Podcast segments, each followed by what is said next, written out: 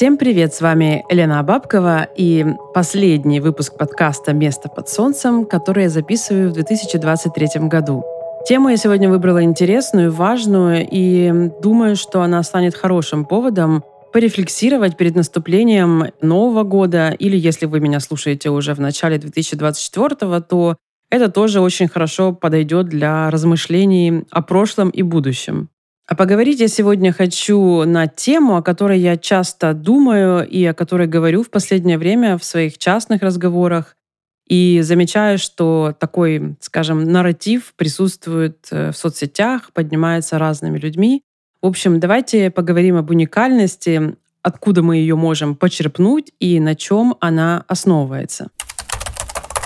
Мы живем в огромном сложном информационном потоке, главной валютой которого, как мы все уже понимаем, стало внимание.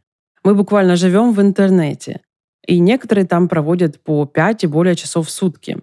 Пользуясь социальными сетями, мы получили возможность видеть бесконечное количество людей, видеть их жизнь в мельчайших подробностях. Иногда в до такой степени откровенных деталях, каких мы не могли бы получить в реальной жизни без помощи интернета.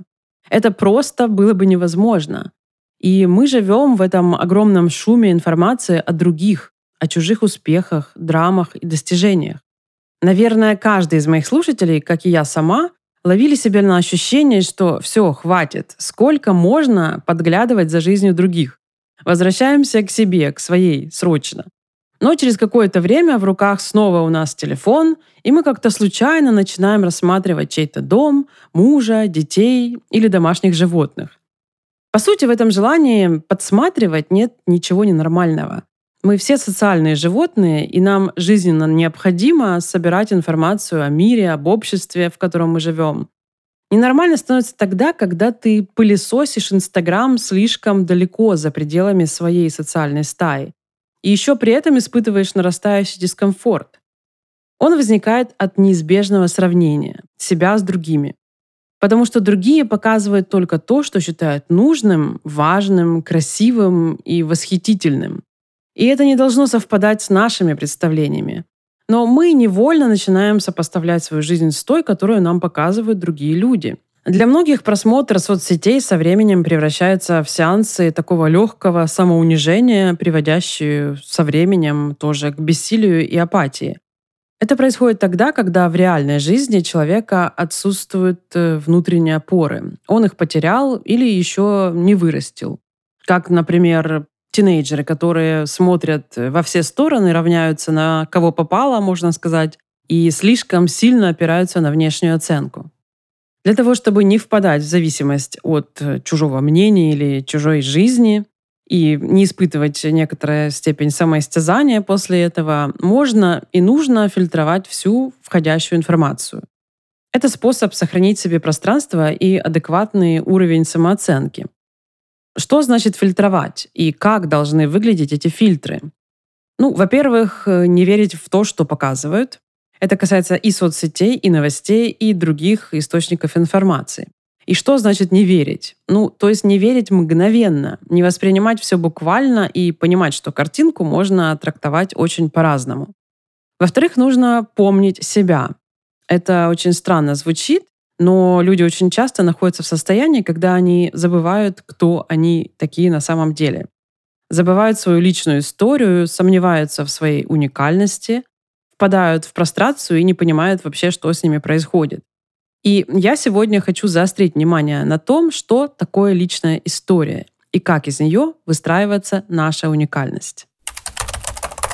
Еще пару слов скажу о фильтрах. Фильтр — это внутренний наблюдатель, который бдит, оценивает внутреннее состояние, а в моменты возникновения сомнений или появления каких-либо негативных эмоций задает спокойные, четкие вопросы или проявляется в форме утверждений.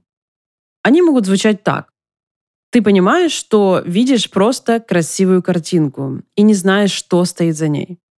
Ты понимаешь, что сейчас ты видишь ужасную картинку, и там, очевидно, есть горе и драма.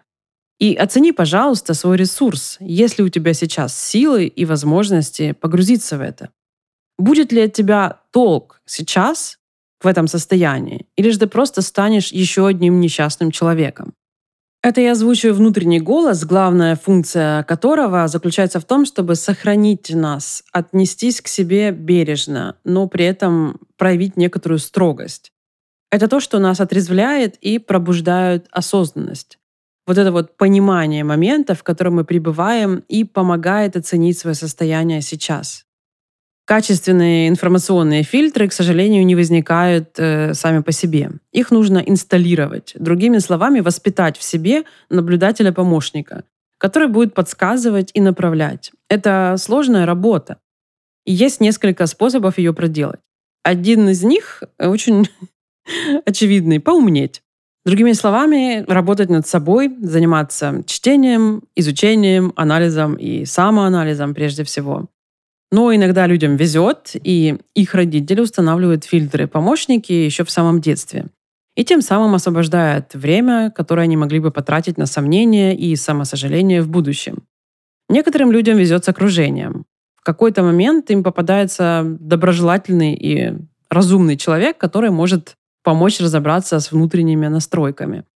Часто такого человека нанимают в качестве специалиста. Это может быть э, психолог или психотерапевт или даже коуч. Но тут тоже должно повести, потому что подобрать ключ к конкретному человеку не просто даже специалисту со стажем.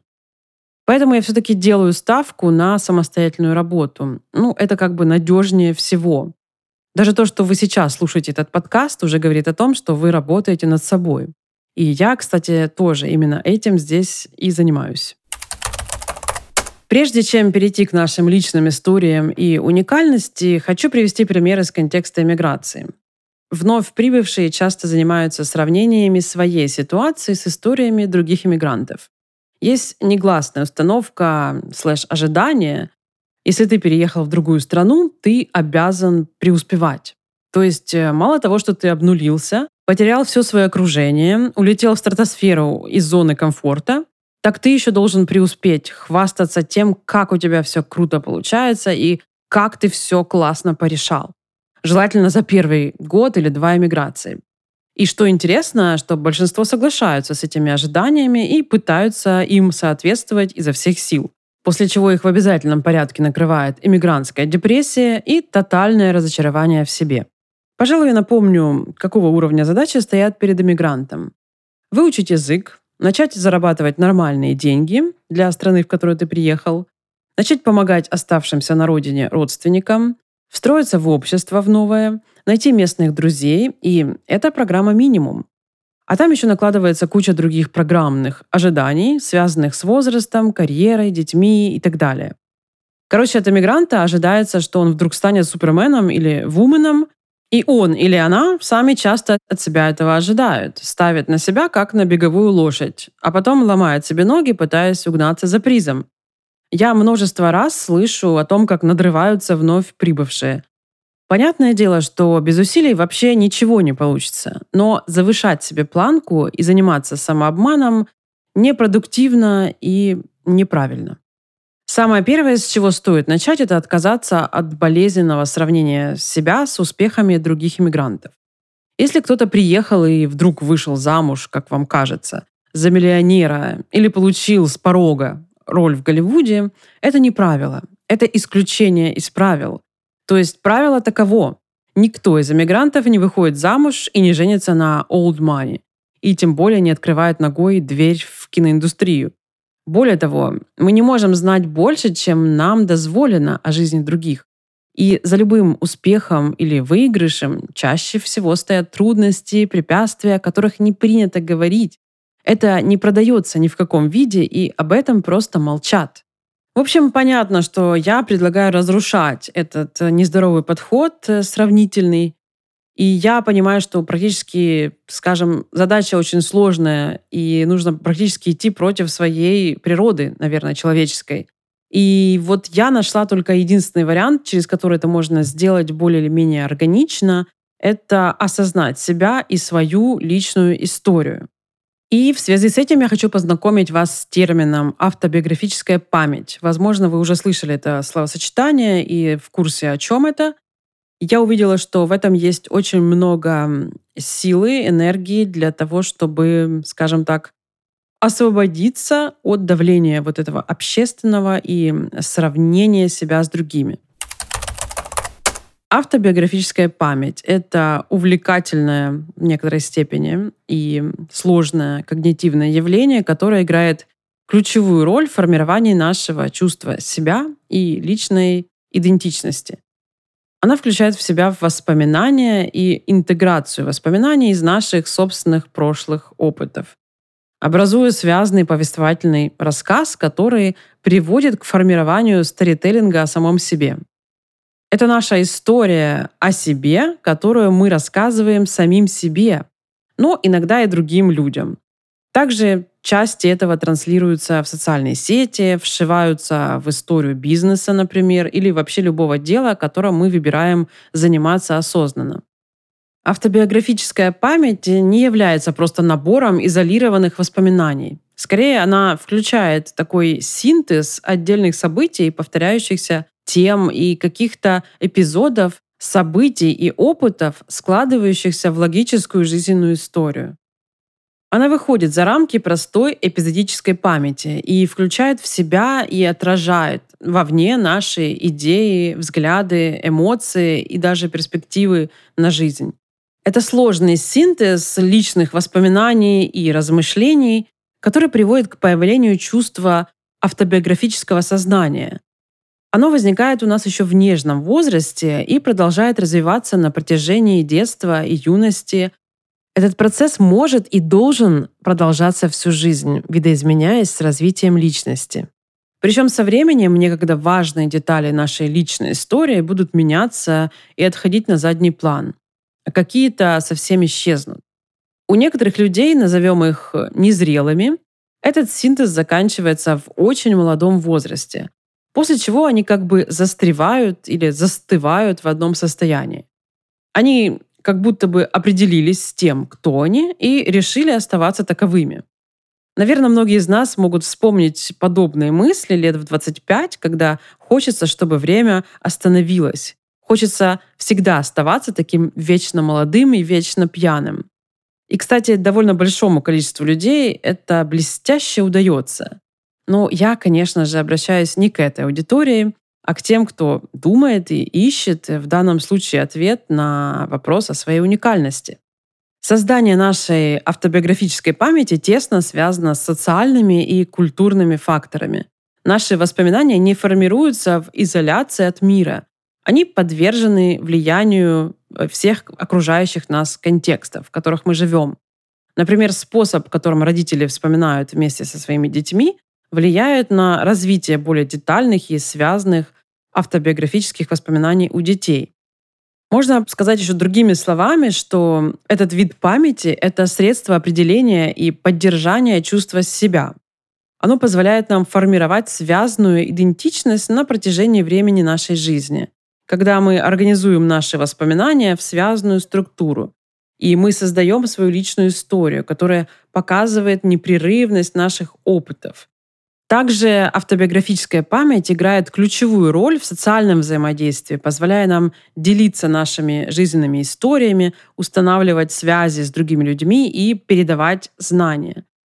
Через акт вспоминания люди строят и согласовывают свои идентичности, коннектятся с другими и проявляются, приглашают в свой мир. Память о себе направлена как мы уже понимаем, в две стороны, во внешнюю и во внутреннюю. С одной стороны, она связана с социальной частью жизни человека, с его социальной, скажем так, благополучностью или изоляцией, передачей личного опыта, формирования любых отношений, предсказания поведения других людей по аналогии с событиями своей жизни и возникновения эмпатии к другим людям. С другой стороны, изнутри функции этого вида памяти связаны с формированием вот этой вот я-концепции, принятием решений и выбором жизненных стратегий. Обращаясь к своему личному старителлингу, человек переживает и осознает свое собственное «я», формирует его, связывает свой жизненный путь в единое повествование. Другими словами, он пребывает в процессе самоопознания, смысла образования, самоопределения. И э, главное, что вот в процессе этих упражнений у него рано или поздно включается осознание собственной уникальности.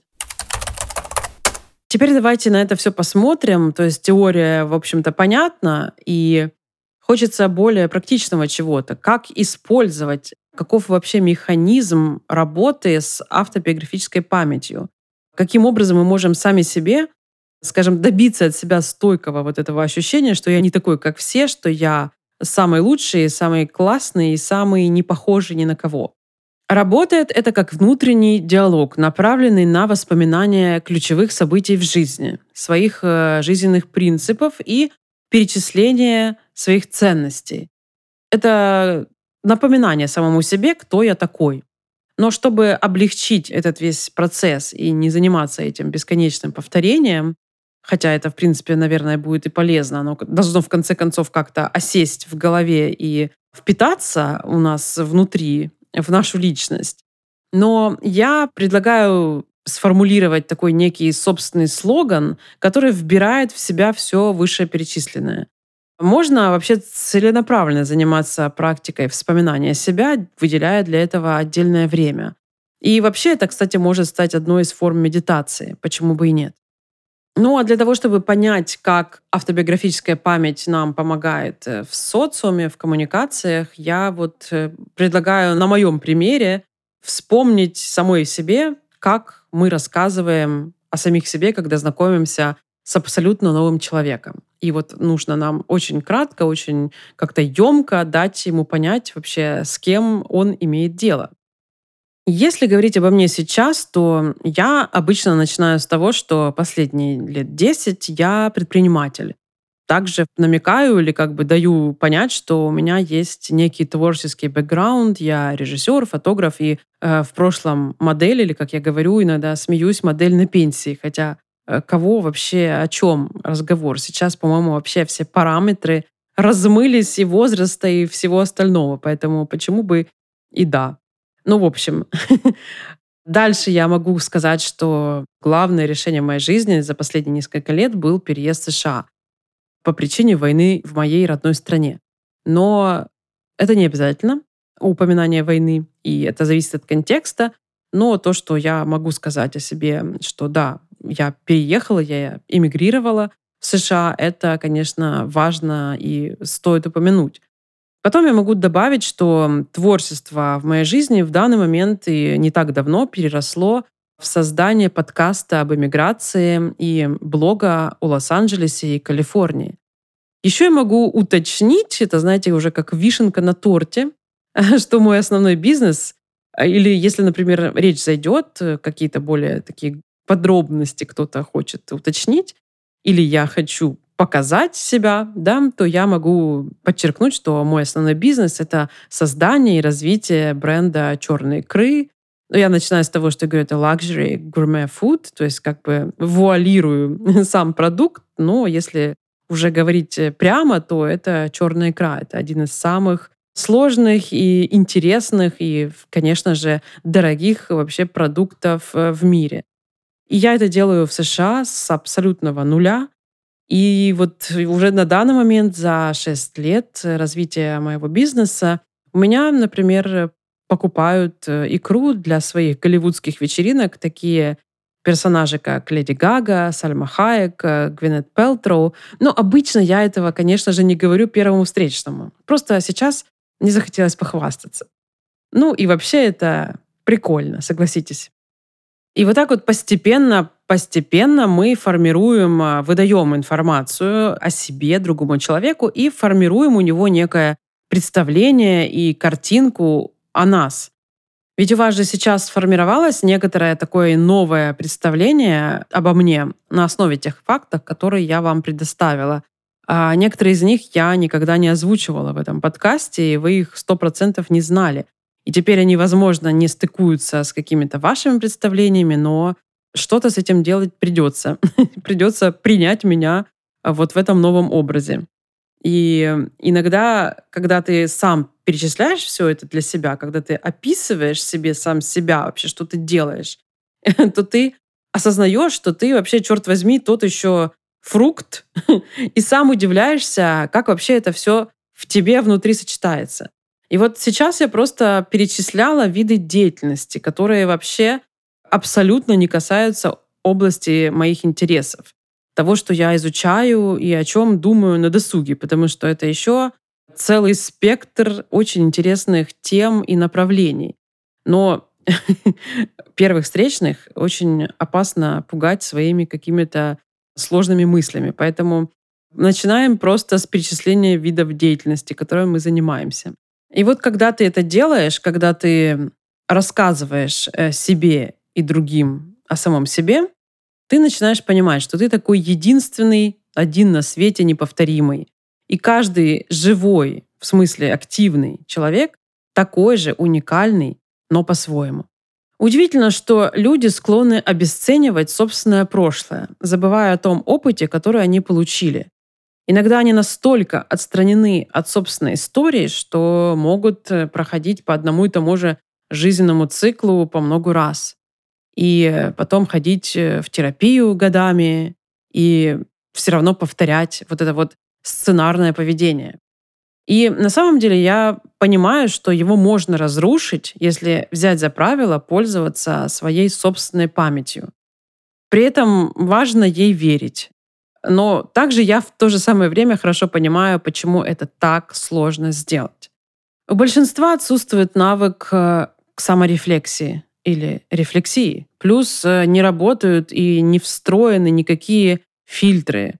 Поэтому они, эти люди, открыты вот этому зашкаливающему информационному шуму извне.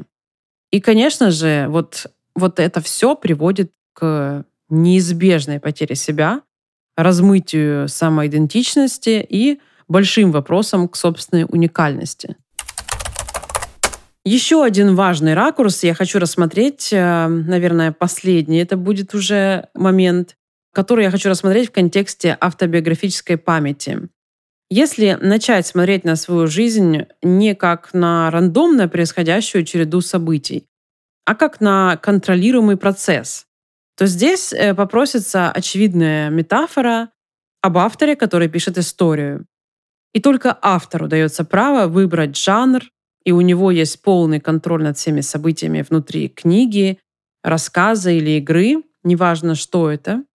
От его таланта и упорства зависит, будет ли это подсредственное какое-то повествование или произведение искусства. Если смотреть на свою жизнь глазами сценариста, то что бы вы хотели в нее добавить и что бы лучше было бы убрать?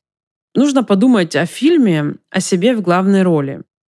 Вы хотите кого-то копировать? сравнивать или повторять за другими. Давайте попробуем посмотреть на то, что уже случилось. И в вашей, и в моей жизни уже произошла череда каких-то диких, странных, невообразимых и совершенно обычных, обыденных, прозаических событий в жизни, которые выстроены в каком-то непонятном странном порядке, связующим звеном которых и есть мы, то есть человек, личность. И в этом, в каждом из нас заключается уникальность.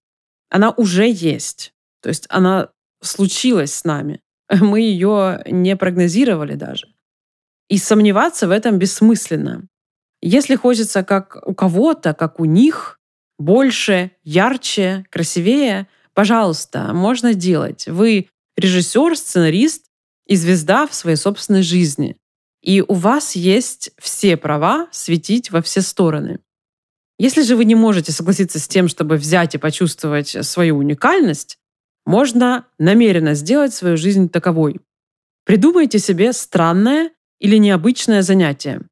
Найдите то, что может вас выделить из вообще из вашего круга, вашего общества, из вашей семьи, я не знаю то, что будет вытаскивать из э, рутины повседневности, и просто начните это делать. Ну вот я, например, совсем недавно взяла в руки красную электрогитару Джексон, и начала разучивать любимые композиции Джека Уайта, Пласиба и Нирваны. Это так сильно выносит из обычного ритма жизни, что я в прямом эфире чувствую, как у меня пучками образовываются новые нейронные связи. И голова как бы перезагружается. А по пути я получаю серьезную такую дозу эндорфинов. А теперь я, кстати, уже подумываю о том, чтобы вернуть в свою жизнь пианино. Засматриваясь тут на один Ой, такой красивый Роланд. Просто не могу. Я думаю, что пора останавливаться. Моя мысль завершается и подходит к концу. Но самое главное, что я хочу сказать, что вот это вот чувство уникальности, оно не может прийти снаружи. Оно должно прийти изнутри в виде разрешения себе быть собой. Потому что другим, в принципе, очень сильно все равно, особенно если вы забились под плинтус от страха быть посредственностью. Другим нравится, когда рядом что-то красивое светится и излучает тепло. Они к нему тянутся. Они за него даже благодарят. Ведь вот этим можно объяснить, да, вот этот весь феномен селебрити звезд, которые пошли за своим вот этим вот внутренним зовом, разрешили себе проявляться в этот мир максимально ярко, нашли для этого энергию, силы, не знаю, все что угодно, продюсеров, но добились вот этого состояния, и им не мешают ни критика, ни какая-то вот эта желтая пресса или там черный пиар, какое все разноцветное. Ничего не сбивает, скажем так, их э, с пьедестала, собственного вот этого вот э, проявления своей личности, даже насаждения местами своего присутствия в культурном, например, каком-то контексте. И всем людям, которые смотрят на вот таких ярких, разрешивших себе людей проявляться, всем остальным остается только признать это и порадоваться. Кто-то может позавидовать способен. Ну и в основном мы поддерживаем таких людей. Нам нравится, когда кто-то о себе громко и красиво желательно заявляет. Обратите внимание на тех, кем вы восхищаетесь, неважно в какой сфере, посмотрите на поведение этих людей, как они себя транслируют. И подумайте над тем, где можно подтянуть свои хвосты. Вот такой у меня получился самый последний выпуск 23 года. Пусть это будет мое напоминание о том, что каждый из нас уже красавчик или красавица. Если что-то не складывается и не получается с трансляцией себя в мир, то дело не в том, что вы недостаточно яркая личность, а в том, что вы плохо себя помните и мало стараетесь. Желаю моим слушателям в новом году стать теми, кем вы себя чувствуете по-настоящему. Раскрыться и расцвести. Светите ярче, дорогие мои, не стесняйтесь. А те из вас, кто сейчас испытал прилив благодарности за это напоминание, ставьте сердечки и звездочки моему подкасту на тех платформах, на которых вы меня слушаете. Это будет самым лучшим подарком для меня. С Новым годом! До встречи в 2024. Всем пока!